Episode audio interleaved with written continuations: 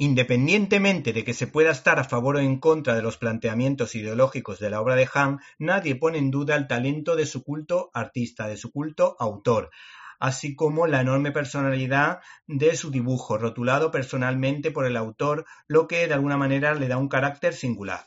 Todos lo recuerdan o lo recordamos por Super López, una simpatiquísima parodia del mundo de los superhéroes cargado de guiños literarios pero otra de sus importantes obras fue Pulgarcito. El caso es que la editorial Bruguera está relanzando su obra en una colección en formato mini álbum que no solo recoge muchas de sus aventuras, sino que nos desvela muchos de los secretos de su obra. Unos tebeos que hacen parodias de cuentos para niños narrados con agilidad y con gran sentido del humor. Así nos